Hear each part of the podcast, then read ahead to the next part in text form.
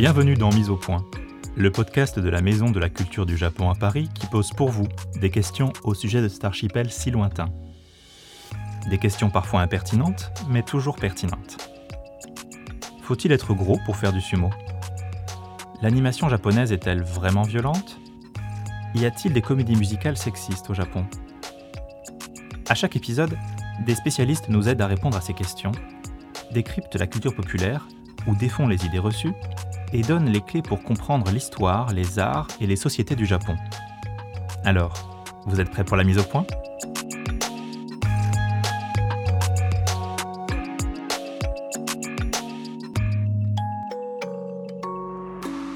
Nous voilà arrivés à la deuxième partie de notre épisode consacré à la question Qui est le meilleur judoka du monde? Dans l'épisode précédent, Yves Cadeau entamait sa réponse avec une analyse des palmarès des plus grands athlètes, ainsi que des stratégies déployées par la France et le Japon pour briller dans les compétitions sportives internationales. Aujourd'hui, Yves Cadeau nous explique qu'il y a un vice dans la question, que ce débat de performance révèle en réalité un malentendu, un amalgame que l'on fait entre judo et sport alors qu'il s'agit de deux choses différentes. Du moins, si l'on en croit les mots de Kano Jigoro, qui commence à développer la discipline comme méthode d'éducation globale dès la fin du XIXe siècle. C'est sur les traces de ce personnage et de son projet que nous partons aujourd'hui pour trouver une autre réponse à la question du meilleur judoka.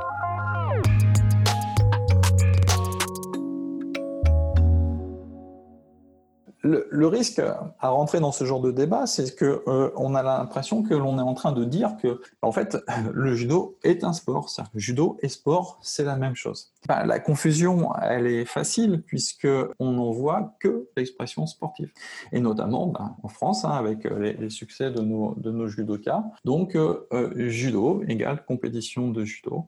Et si on continue à voir les éléments qui facilitent la confusion, eh bien le judo, c'est une discipline qui apparaît à la fin du 19e siècle, finalement, au moment où les sports occidentaux se structurent aussi, hein. donc euh, apparaît pratiquement en même temps. Et puis, euh, bah, allons plus loin sur le papier. Le fondateur du judo, Kano Jigoro, euh, va être le premier membre asiatique du comité olympique international.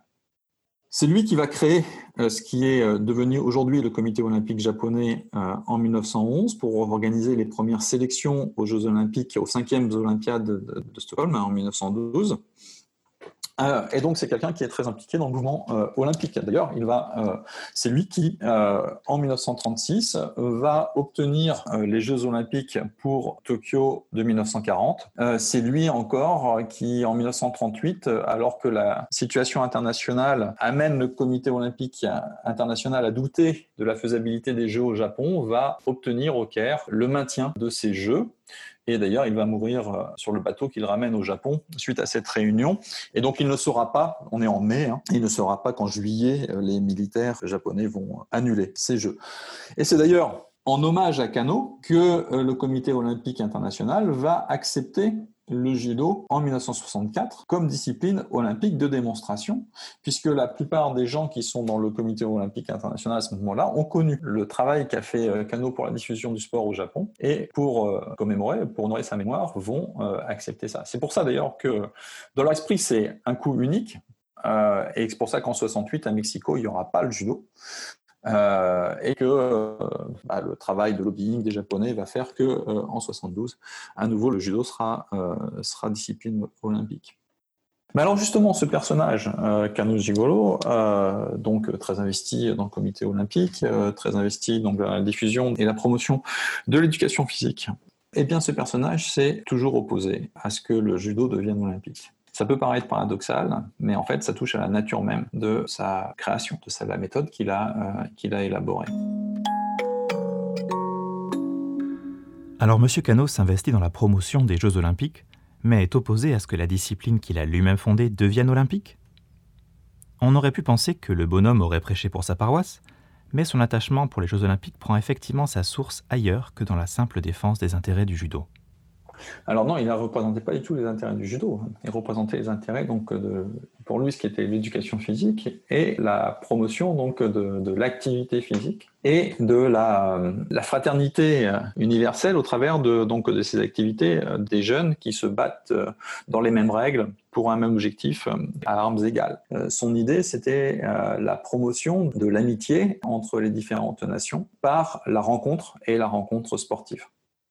Mais on a plein de textes de Cano qui euh, expliquent à quel point, euh, pour lui, les sports sont euh, catastrophiques en termes d'éducation physique, en termes d'esprit de compétition, etc. Et que le seul intérêt finalement que ça a, c'est l'émulation et donc l'envie qu'ont les gens de se bouger, de s'entraîner, de renforcer leur corps et au travers de cela leur esprit, et les rencontres que le sport permet mais euh, sinon, il est très critique sur euh, les dérives euh, sportives déjà à l'époque, que ce soit sur un corps qui n'est pas développé de façon harmonieuse ou sur l'exagération d'un mouvement qui n'a plus aucun rapport avec l'aspect pragmatique. En fait, hein, c'est le maire de Tokyo, à la fin des années 20, qui va lui demander de porter le dossier de candidature de Tokyo pour 1940. Quand, quand Kano se bat dans les années 30 euh, pour que euh, le Japon organise les Jeux Olympiques, ça fait partie de son engagement pour que les nations continuent à se parler au moment où le Japon a quitté la SDN, où le Japon commence à être regardé comme un ennemi un peu partout. Quand en 38, Kano va au Caire pour défendre encore le projet, le Japon et la, Chine sont en guerre les armes parlent et Kano euh, continue à croire que seul le dialogue peut permettre le rapprochement des, peuples et que les Jeux olympiques sont un des éléments du dialogue. Et c'est donc pour ça qu'il se bat pour les Jeux olympiques et pas du tout pour y mettre le, le judo. Le judo qui, pour lui, est tout sauf euh, un sport. Tout sauf un sport. Le succès du judo en France relèverait donc d'autre chose que de l'admiration pour les exploits d'athlètes? Pour comprendre ce qui incite les parents à emmener leurs enfants au dojo et pousse ces derniers à persévérer dans leur apprentissage, sans doute faut-il regarder du côté des valeurs que se charge de porter et de développer la Fédération française de judo. Dans une vidéo intitulée Judo les essentiels, Kano Jigoro, réalisée par la chaîne L'équipe, le champion Teddy Riner parle de l'héritage de Kano et énumère notamment les valeurs inscrites dans ce qu'on appelle le code moral du judo. Salut, c'est Teddy Riner. Jigoro Kano a créé le judo en 1882. On lui doit la création de la ceinture noire et bien sûr la fameuse maxime un minimum d'effort pour un maximum d'efficacité. Dans le judo, bien sûr, on retrouve le, principe du code moral, la politesse, le courage, la sincérité, l'honneur, la modestie, le contrôle de soi, le respect très important et bien sûr l'amitié. Merci à vous. Ce qui est intéressant avec ces huit valeurs cardinales, si profondément ancrées dans le cœur des judokas français, c'est qu'elles n'ont pas été énoncées par Kano, pas plus qu'elles ne sont nées au Japon au sens strict, car ce sont des Français qui les ont énoncées. Méconnue de beaucoup, cette histoire d'acculturation n'est pas si anecdotique que ça. Elle est même la preuve, nous allons le voir, que la France est incontestablement une terre de judo. Mais pour retracer l'origine des principes à la base de cette méthode d'apprentissage, je vous propose tout simplement de vous pencher sur le parcours académique, professionnel et intellectuel de ce monsieur Kano. Kano, euh, il nous apparaît comme un judoka, comme le père du, euh, judo. Euh, j'ai déjà évoqué son rôle dans le comité olympique japonais et international, sauf qu'en fait, c'est pas du tout son métier. Son métier à Kano, c'est d'être directeur de l'école normale supérieure de Tokyo, c'est un pédagogue, c'est quelqu'un qui travaille pour le ministère de l'Éducation euh, japonaise, c'est quelqu'un qui est de l'élite intellectuelle. Donc à la fin de ses études, on lui propose d'entrer à ce qui va devenir le ministère de, euh, des Finances. Sa carrière de fonctionnaire est toute tracée, sauf qu'en fait, il va décider de refaire une année parce qu'à euh, cause du jeu des options, euh, il a dû abandonner euh, une partie qui l'intéressait, qui est la philosophie. Et donc, il va refaire une année à, l'université de Tokyo. Mais à ce moment-là, son père lui dit, bah, écoute, tu aurais dû rentrer dans la vie active, donc il faut que tu te débrouilles maintenant. Et il va donc accepter un poste de professeur au Gakushuin. Donc, le Gakushuin, c'est donc l'école des pairs. Par exemple, pendant qu'il sera dans cette école-là, il va rentrer comme professeur, il va finir comme sous-directeur. il y aura par exemple le futur empereur Taisho. Donc c'est vraiment là une élite, une élite aristocratique, même s'il y a des gens plus modestes qui sont ennemis. C'est d'ailleurs pour ça qu'il va se disputer avec le, directeur à la fin des années 1880, notamment sur le, choix de l'envoi d'étudiants à l'étranger, c'est-à-dire est-ce qu'on prend les plus méritants ou est-ce qu'on prend bah, celui qui aristocratiquement est le plus élevé. Toujours est-il que le conflit avec le directeur du Gakushuin devient tel qu'il lui faut partir ils arrivent, puisqu'en fait c'est un accord conjoint, à obtenir pour Kano une mission officiellement donc pour l'empereur, Goyo Gakali, qui est en fait d'étude des systèmes éducatifs européens. Et donc, il s'embarque avec cette mission officielle d'étude des systèmes éducatifs européens. Mais lui, il a déjà euh, son idée qu'il faut trouver une force qui permette aux gens de faire société. Il a donc fait un an de plus à l'Université de Tokyo pour euh, la philosophie pour gagner des sous, puisqu'en 1882, non seulement il rentre au Gakushuin comme professeur, mais il va fonder trois écoles, euh, dont le judo. Et pour financer tout ça, eh bien, en fait, euh, il fait des traductions, il fait des traductions de philosophie. D'ailleurs, les premiers textes que l'on a de Kano, ce sont des textes de philosophie, de traduction, et notamment de, euh, de Spencer et Mills, donc les utilitaristes. Et comme il a entendu parler de la religion chrétienne comme étant quelque chose qui peut bouger, euh, qui a une grande force en Europe de cohésion des peuples, il se dit que finalement la religion est un des éléments moteurs de la société humaine. Et il va s'intéresser, avant de partir, euh, au bouddhisme au Japon, euh, avec l'idée que, ben, une fois qu'il sera en France, enfin en France, en Europe, il pourra comparer donc avec ce que propose la religion catholique sur place. Donc il, s'embarque, il arrive en octobre 89 à euh, Marseille. Là, il va à Lyon et puis euh, il va euh, ensuite à Paris où il va séjourner environ deux mois. Il va rencontrer Ferdinand Buisson, c'est le véritable père de l'école laïque, hein, puisque en fait il est dans le cabinet de Jules Ferry. C'est le fondateur de la Ligue française des droits de l'homme. Et donc Cano va avoir avec cet homme-là de nombreuses discussions qui vont euh, sans doute l'influencer puisque Ferdinand Buisson, lui, il est à la recherche d'une morale laïque. Et puis Cano va quitter Paris, il va séjourner environ six mois euh, à Berlin. À Berlin, il va rencontrer euh, Rudolf von Nest. Et lui-même, donc Rudolf Nest, qui est un juriste, il, il est aux côtés de Bismarck et il s'oppose aux idées des catholiques et des sociodémocrates. Puis ensuite, il va euh, voyager un peu dans toute l'Europe et à chaque fois, il va voir évidemment les systèmes éducatifs, c'est la mission pour laquelle il a été envoyé en Occident, mais également les responsables des institutions religieuses locales. De ces observations et de ces discussions qu'il a pu avoir avec des gens comme euh, donc Buisson ou Van Nest, sur le bateau du retour, il va se dire que la religion est morte, c'était, euh, il le formule ainsi, il dit bah, c'était sans doute une grande force autrefois, mais aujourd'hui ça n'a plus l'impact que ça peut avoir, en tout cas pas suffisamment pour euh, permettre aux gens d'être, de faire société. Par contre, cette force-là qui peut mouvoir euh, les hommes, qui peut changer le monde, eh bien, elle est nulle part ailleurs que dans l'éducation. À partir de là, sur le bateau du retour, il se dit qu'il va se consacrer à l'éducation. Mais Kano, c'est ce qu'on retrouve dans son passage de jutsu au judo, c'est-à-dire c'est la recherche d'un principe et pas seulement de une forme, c'est-à-dire pas seulement de la technique, mais du principe qu'il y a derrière. Et là, c'est pareil. Pour lui, les religions, c'est une forme, peu importe le culte finalement. Si pour lui, la forme qu'a pris le culte est la conséquence d'un principe premier et pas l'inverse, et donc, il se dit, il faut que j'arrive à trouver une éthique qui soit a-religieuse. Donc, aller chercher le principe par-delà la forme, par-delà les formes. Il ne va réussir à ne formuler son principe qu'en 1922, qu'il va compléter en 1925 d'un autre, message. Et en, en 1922, c'est une date importante puisque pour la première fois, il se rend compte qu'en fait, ce qu'il recherche au travers du judo et ce qu'il recherche euh, au travers de, la, de sa quête d'éthique religieuse, en fait, tout ça se marie en une seule logique. C'est la même chose, en fait. Le judo comme une éthique par le corps et la philosophie par l'intellect, et qui, en fait, il va formuler donc, dans, sa, dans sa formule Seiyuku Zanyo, donc bonne utilisation de euh, l'énergie, qui à l'époque est encore meilleure utilisation, donc Saizen Katsuyo, Seiyuku Saizen Katsuyo, donc meilleure utilisation de l'énergie. Et en 1925, donc il va nuancer en utilisant donc Seiyoku Zenyo, donc bonne utilisation de l'énergie, parce que en face, pour pondérer, pour équilibrer, il y a l'idée de Jita Kyohei, donc de euh, d'entraide et prospérité mutuelle. Donc lui, il va, et notamment donc à partir du moment où il arrive à formuler, même si depuis 1889, hein, euh, donc depuis les premiers textes, on, a des, formules, on voit qu'il cherche, ça va, ça vient, etc. Puis enfin, il formule ça, et une fois qu'il a formulé ça, eh bien, il va euh, complètement euh, axer son, discours là-dessus, à tel point qu'à un moment, il veut même renommer le judo. Hein puisqu'il veut l'appeler euh, Senyoku Saizen Katsuyo no Michi, hein, ou Do.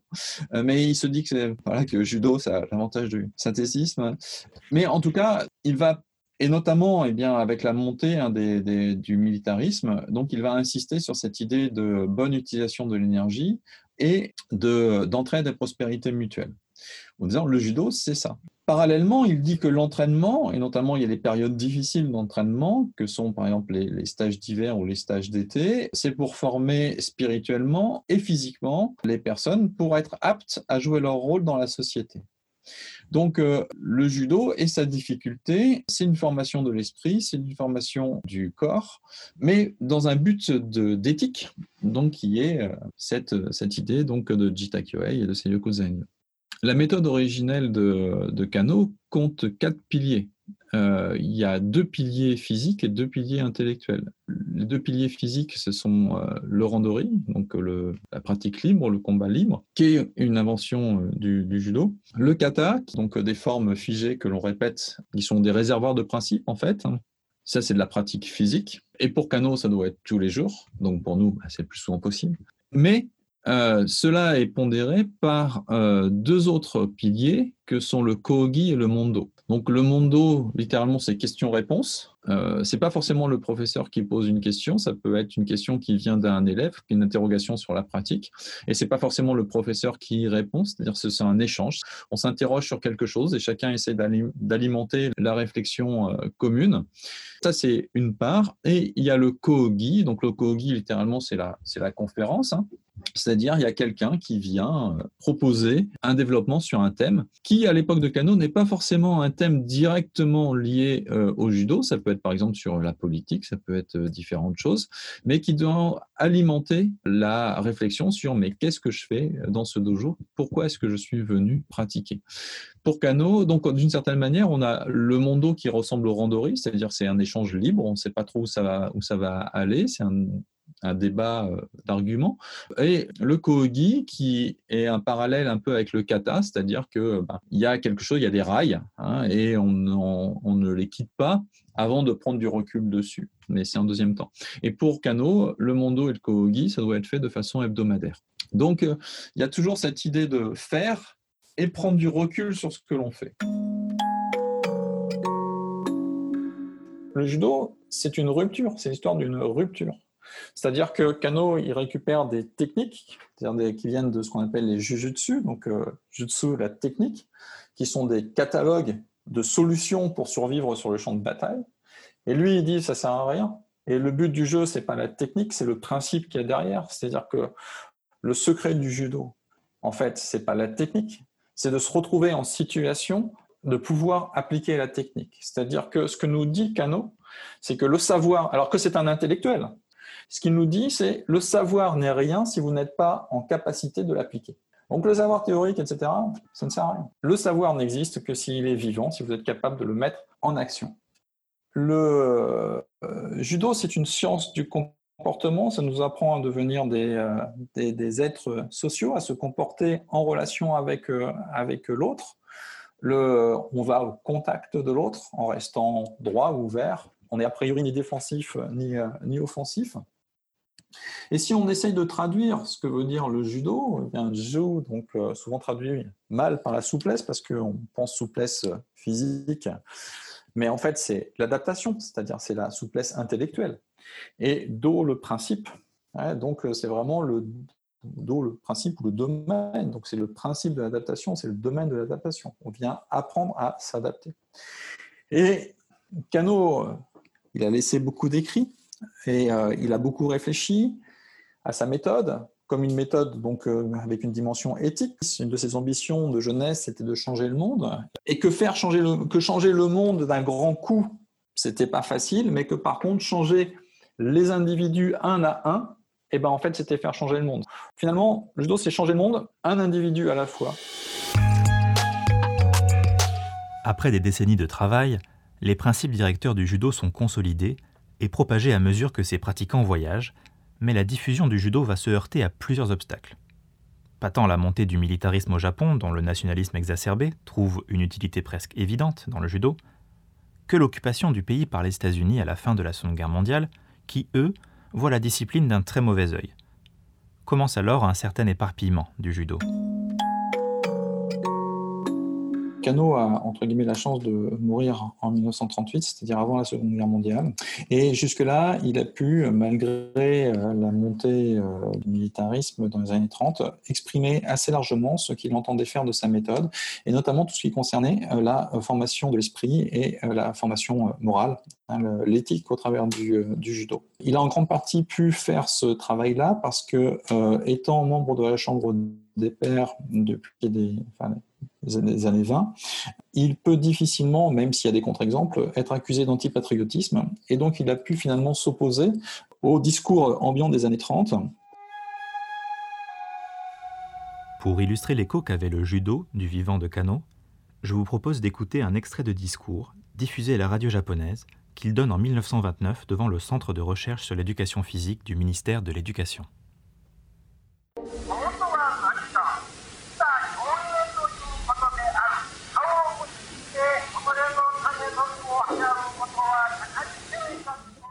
J'emprunte ici sa traduction à Yves Cadeau. Qu'est-ce que l'idéal? Ce n'est autre que Jita Kyoe, c'est-à-dire prospérité mutuelle par mon effort et celui des autres. Ne prendre en compte que soi-même, sans considérer les autres, ne saurait être qualifié de vie sociale.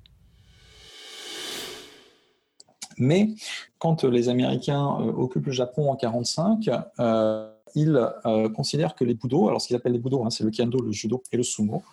Il y a aussi euh, le, kyudo et le naginata, parce qu'en fait, ils avaient été, euh, ce sont des disciplines qui avaient été placé comme obligatoire par les militaires euh, à la fin des années 30, en particulier à partir de 1941. Et le, euh, ils vont donc euh, considérer que ce sont des, des, des, usines à fabriquer des fanatiques et interdire les boudos dans le cadre de l'école, c'est-à-dire non seulement dans le programme scolaire, mais même comme activité extrascolaire à l'intérieur d'un établissement scolaire le kendo et le judo en particulier vont beaucoup travailler pour convaincre l'occupant américain qu'il ne cherche pas à faire des fanatiques, mais qu'il se calque sur le modèle sportif. Et donc, ils vont transformer les disciplines, ils vont transformer les discours. Et notamment, il faut bannir tout ce qui fait appel à la formation de l'esprit.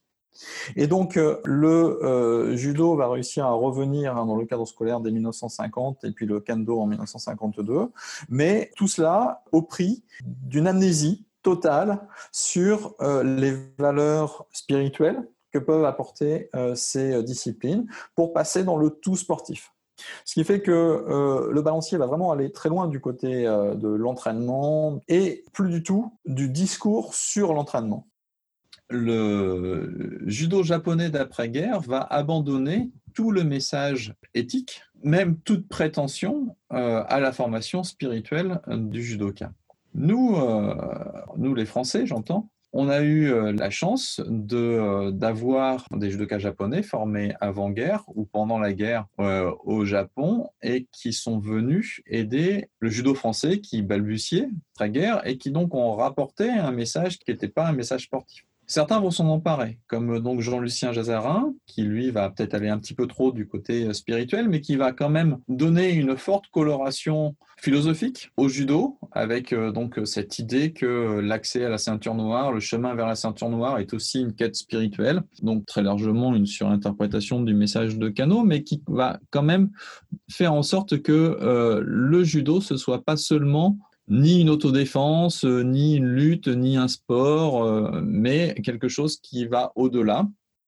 Et puis, en 85, euh, il va y avoir dans le foot, c'est la période des hooligans, hein, il va y avoir le drame du Hazel, et où donc un mouvement de panique va faire que une tribune va s'écrouler. Il va y avoir plein de, plein de, de victimes. Et euh, il y a deux personnes qui sont euh, Paul Parent et Bernard Midan qui vont se demander, mais finalement, dans le judo, qu'est-ce qui nous protège de, euh, des dérives que connaît le, football? Ils vont se dire, bah, en fait, nous, c'est parce qu'on a un code de comportement qu'ils vont définir comme étant un code moral. Et donc, ils vont se dire, mais c'est bien de dire qu'on a un code moral, mais ce serait mieux de mettre des mots dessus. Et en fait, ils vont créer euh, alors, ils ont fait leur marché un peu partout. Hein. Ils, sont allés chez, ils sont allés piocher chez Confucius, euh, dans le Golin no Show, euh, dans le Code de chevalerie occidental. Enfin, bon, bref, ils ont fait leur mix.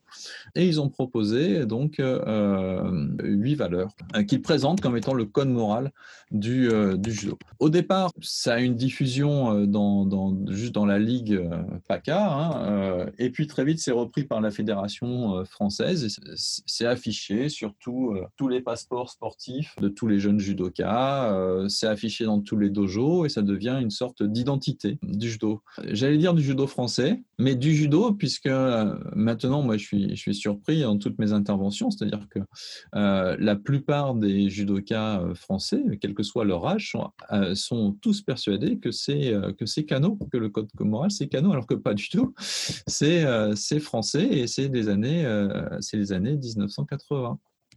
Et donc le judo français, lui, va conserver le discours sur la pratique que le Japon, lui, va avoir oublié. Ce qui est intéressant, c'est que les Japonais, euh, dans le début des années 2000, vont euh, connaître donc euh, ce qu'ils considèrent comme étant une, une perte de, savoir-vivre, hein, de comportement, notamment dans les compétitions de, judo. Euh, évidemment, on parle du Japon, alors c'est toute proportion gardée, mais où ils vont considérer que les gens dans les salles de, de compétition de judo ne se comportent pas comme ils devraient et qu'il faut revenir à un comportement qui soit un comportement peu conforme à ce qu'on peut attendre euh, d'une discipline d'origine japonaise et ils vont créer un projet qui euh, reprend un terme pensé puisque c'est judo renaissance. Et à partir de là, eh bien, ils vont commencer à réfléchir à finalement bah, le judo. Pourquoi est-ce que dans le judo on ne peut pas se comporter comme au baseball? Et ils vont s'intéresser à ce qu'a fait la France. Ce discours, euh, enfin oui, ce discours de discours sur la pratique, finalement, ce, ce métadiscours sur le judo, euh, eh bien, la France l'avait conservé. Euh, c'est un des seuls pays hein, qui l'avait conservé. Et finalement, ça va jouer comme un boomerang sur le judo japonais à partir des années 2000. Ils vont donc faire le, projet Renaissance. Et dans ce contexte-là vont aussi s'intéresser bien au code moral de la Fédération française de, judo pour voir comment euh, les Français ont interprété ça et comment on peut remettre euh, un message qui est plutôt éducatif hein, dans ce cas-là envers les, euh, judokas japonais. Mais c'est une, première, c'est une première étape vers à nouveau une interrogation sur quel était le message original de, de Kano. D'ailleurs, moi, quand j'ai commencé euh, ma thèse hein, sur, le, judo, non seulement on me disait que Kano n'avait pas écrit, euh, mais euh, il n'y avait pas de recherche sur Kano. Aujourd'hui, il a fallu attendre vraiment le début des années 2000, hein, même 2005, entre 2005 et 2010, pour voir les premiers colloques sur la pensée de Cano, les premiers ouvrages écrits autrement que pour raconter toujours la même chose et toujours de façon euh, très très euh, euh, caricaturale la, naissance du judo. Et d'ailleurs au début, hein, les, premiers ouvrages qui étaient censés être sur les études de Cano reprenaient comme une sorte de, catéchisme les on dit qui étaient propagés depuis, depuis plusieurs années. Par exemple, un truc qui m'a toujours marqué, c'est que euh, du fait que euh, ben, le judo est créé en 1882, mais les fameuses, euh, ce qu'on appelle maintenant les maximes en, français, eh bien, il faudra 40 ans euh, pour qu'ils réussissent à les, à les, formuler, même 43 ans, si on pense au diptyque euh, final. C'est présenté comme étant pratiquement à l'origine. C'est-à-dire Kano a inventé le judo en disant ça. C'est-à-dire que comme si la pensée d'un homme était figée, c'était arrivé comme ça, boum, brut, à 22 ans, puis il est arrivé avec tout ça. Alors que c'est le judo, c'est la création d'un homme qui effectivement qui commence le judo, il a 21 ans, hein, euh, enfin il, il, le crée, euh, il, meurt, il en a 77, euh, et on, a la chance qu'il ait beaucoup écrit, on voit l'évolution de sa propre pensée, mais aussi de la, sa conception de sa, de sa création. Donc c'est une œuvre travaillée. Enfin, toujours est-il qu'il y a de véritables études, enfin à mon sens, hein, il y a de véritables études sur Kano et sa pensée au Japon que depuis, on va dire, 2010, ça fait 65 ans après la guerre. Quoi. Donc, euh, euh, il y a eu un trou euh, dans le message de Kano au Japon. Et c'est peut-être la France qui a permis finalement ce, retour avec un message qui était aussi un message dévoyé, hein, mais peut-être que le balancier était passé un petit peu trop d'un côté, mais justement ça s'équilibre et on revient, on revient au texte, on revient aux idées. Et euh, ça, c'est euh, ça, c'est bénéfique pour tout le monde, je pense. Les voyages du judo décrivent ainsi un mouvement de balancier Kado résume par la formule suivante. Le Japon a donné en cadeau le, judo au monde, mais finalement, eh bien, le, monde en retour a pu remettre un peu d'une dimension euh, plus profonde au judo que ce que le Japon avait pu en garder dans son histoire d'après-guerre. Entre la diversification du judo et ce recentrement récent vers les principes originels, quel horizon se dessine pour les judokas d'aujourd'hui? Ce qu'on peut regretter quand on, euh, quand on s'intéresse au judo, c'est que euh, bah, le discours de Kano, euh, sans avoir complètement disparu, il est souvent parfois un peu masqué par effectivement l'enjeu sportif. Mais finalement, même si on ne connaît pas le discours, on rentre dans le dojo et la première chose qu'on fait, c'est on apprend à tomber. C'est-à-dire qu'on rentre dans le dojo pour devenir fort. Et qu'est-ce qu'on fait? Eh ben, on apprend à tomber. Alors en fait, on n'apprend pas à tomber, on apprend à se relever. C'est-à-dire qu'on apprend à dire, ce qu'on apprend, la première chose qu'on apprend, c'est si tu veux progresser, eh bien, il faut que tu saches échouer. Et tu es libre d'échouer. Tu es libre d'échouer autant de fois qu'il le faudra, parce que à chaque fois, tu vas incorporer cette expérience et c'est cette expérience qui sera le chemin de ton succès, de ta réussite future. D'ailleurs, le terme de chute, qu'on traduit par chute, qu'on traduit mal par chute, euh, d'ailleurs, les anciens en France, hein, ils disaient brise-chute, qui était déjà meilleur. Mais c'est ukemi, ukemi, recevoir dans sa chair, se recevoir avec sa chair, avec son corps, mais recevoir dans sa chair. C'est-à-dire vraiment incorporer, faire sien l'expérience et faire sien l'échec. On peut, évidemment, mais c'est facile, faire sien la réussite, mais se dire, non, vous allez apprendre d'abord à échouer. C'est une invention du judo. Par exemple, si vous allez dans un club d'équitation, on ne vous apprend pas d'abord à tomber de cheval. Et pourtant, si vous aviez une technique pour tomber de cheval, peut-être que tout d'un coup, ben, vous seriez plus libre pour apprendre à faire tranquillement du, euh, cheval parce que vous n'auriez pas peur de tomber. Alors que euh, on érige en crainte, en sanction, et puis c'est douloureux euh, la, chute. Et ben on commence par ça en judo. Et finalement, c'est ce que l'école ne nous apprend pas. L'école, on est noté, l'école, on peut avoir que des bonnes réponses. Si on n'a pas de bonnes réponses, d'ailleurs, si on n'a pas la bonne réponse, on n'ose pas répondre parce qu'on n'ose pas échouer. Ben, le judo, c'est le contraire. Le judo ne sert à rien d'autre que à faire cette expérience de la pratique, cette expérience de l'autre, cette expérience de euh, l'héritage, de la mettre, de l'incorporer, d'en faire quelque chose et de le faire sien. Qu'est-ce que c'est qu'un bon judoka? C'est quelqu'un qui pratique et qui se demande pourquoi il le fait. À chaque fois, c'est se demander pourquoi je suis là. Pourquoi je viens me rouler par terre en pyjama? Évidemment, on emploie le mot de judoka comme étant le pratiquant de judo, mais euh, le caractère ka, c'est le caractère de la maison ou de la famille. C'est-à-dire que quand on est judoka, ben, c'est qu'on a fait du judo sa maison, mais aussi qu'on est la maison du judo, c'est-à-dire qu'on a intériorisé le judo et qu'on appartient à cette famille du judo, qu'on en est représentant. Être judoka, c'est pas être un sportif, il y a une expression sportive dans le judo et on peut être un très bon sportif du judo sans être un bon judoka. Puisque qu'est-ce que c'est qu'être un judoka? Si on revient au sens que Kano a voulu y mettre, eh bien c'est être quelqu'un d'éduqué, mais surtout quelqu'un qui est capable d'appliquer hors du dojo les principes qu'il y a acquis. Kano parle beaucoup à la fin de sa vie de sortir le judo des dojos.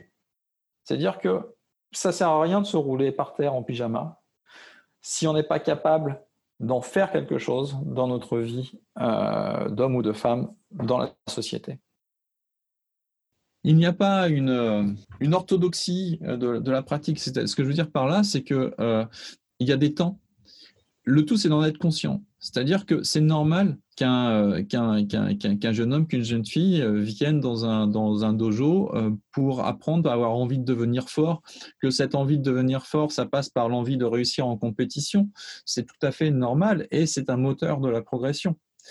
Euh, ensuite, les choses, évoluent. Ensuite, on comprend qu'il y a autre chose derrière, que ce n'est pas seulement ça, que le dojo c'est un laboratoire pour notre vie sociale, que c'est une métaphore de la vie extérieure, que euh, le fait de toucher l'autre, d'être en lien euh, physiquement avec l'autre, c'est exactement la même chose que d'être en relation dans notre famille, dans notre métier, dans la cour de l'école, etc.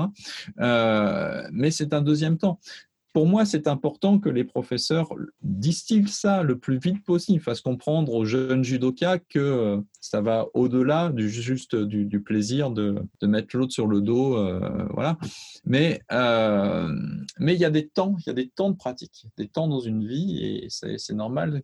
Et, c'est d'ailleurs aussi une défense du judo, c'est-à-dire que on, on peut pratiquer à n'importe quel âge et on peut pratiquer à n'importe quel âge avec tout le monde. C'est pour ça que cette, cette idée qui est en fait euh, le, dojo comme un laboratoire où on vient euh, se chercher, faire de l'expérience, faire l'expérience de l'autre, faire l'expérience de la confrontation, faire l'expérience d'un héritage que l'on apprend à faire vivre au travers soi, mais qu'on apprend à faire, euh, à faire sien. cet apprentissage d'avoir des arguments et de les confronter aux arguments de l'autre, d'apprendre de ces, euh, de ces erreurs Eh bien, en fait, tout ça, c'est euh, vu, euh, comme Kano le dit, comme une voie universelle. C'est-à-dire, ce n'est pas une voie japonaise. Quand on rentre pour l'enfant, quand on rentre dans le dojo de judo, ce qui nous rapproche du Japon, alors évidemment, hein, il y a les noms des techniques, etc., le nom du, lieu, ça nous ramène au Japon, mais cet apprentissage de l'autre et de soi au travers du corps, c'est une voie, c'est une méthode universelle. Vous l'avez compris, maintenant qu'on connaît les idées de son fondateur, que l'on sait ce à quoi devrait servir le judo, ce que c'est qu'un ou une judoka, il n'y a pas lieu de désigner le ou la meilleure du monde, puisqu'on est judoka ou on ne l'est pas. C'est donc un mode de vie, un rapport au monde, plus que ce n'est un sport. Soit on applique en dehors du tatami ce qu'on y a appris, pour aider la société à s'améliorer collectivement en commençant par soi, soit on y renonce. Il ne s'agit pas ici de distribuer les bons points. Yves Cadeau l'a dit, il n'y a pas d'orthodoxie de la pratique. Cet art de la chute, cette école universelle du civisme, par le corps et l'esprit, eh bien c'est tout simplement un chemin. Et la bonne nouvelle, c'est qu'il n'y a pas d'âge pour pratiquer. Vous trouverez les noms évoqués, des références et des conseils de lecture dans les notes de l'épisode. Avant de vous quitter, je vous laisse sur une recommandation de film par Yves Cadeau, pour en apprendre plus sur les origines du judo, tout en découvrant un peu de cinéma japonais. Il faut regarder euh, euh, Sugata Sanchiro, euh, même si c'est romancé, qui est en français traduit par La légende du grand judo. Donc il y a un premier film qui, a été tourné en 43 par Akira Kurosawa, puis la suite a été tournée en, en 45 et donc, ça va nous plonger euh, avec des noms un tout petit peu euh, changés par rapport aux personnages historiques dans euh, les origines du judo en 1880 et notamment eh bien, les oppositions avec les écoles du jutsu. donc, entre ce jeune intellectuel qui est Kano et qui devient Yano dans le, film, et ben, les, anciens guerriers qui voient d'un mauvais œil ce, jeune licencié venir leur expliquer ce que c'est que la pratique du combat.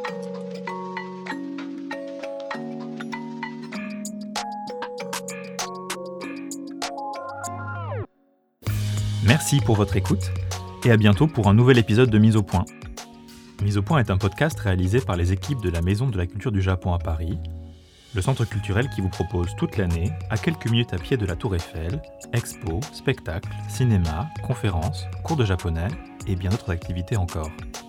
Pour plus d'informations, faites un tour sur notre page officielle mcjp.fr.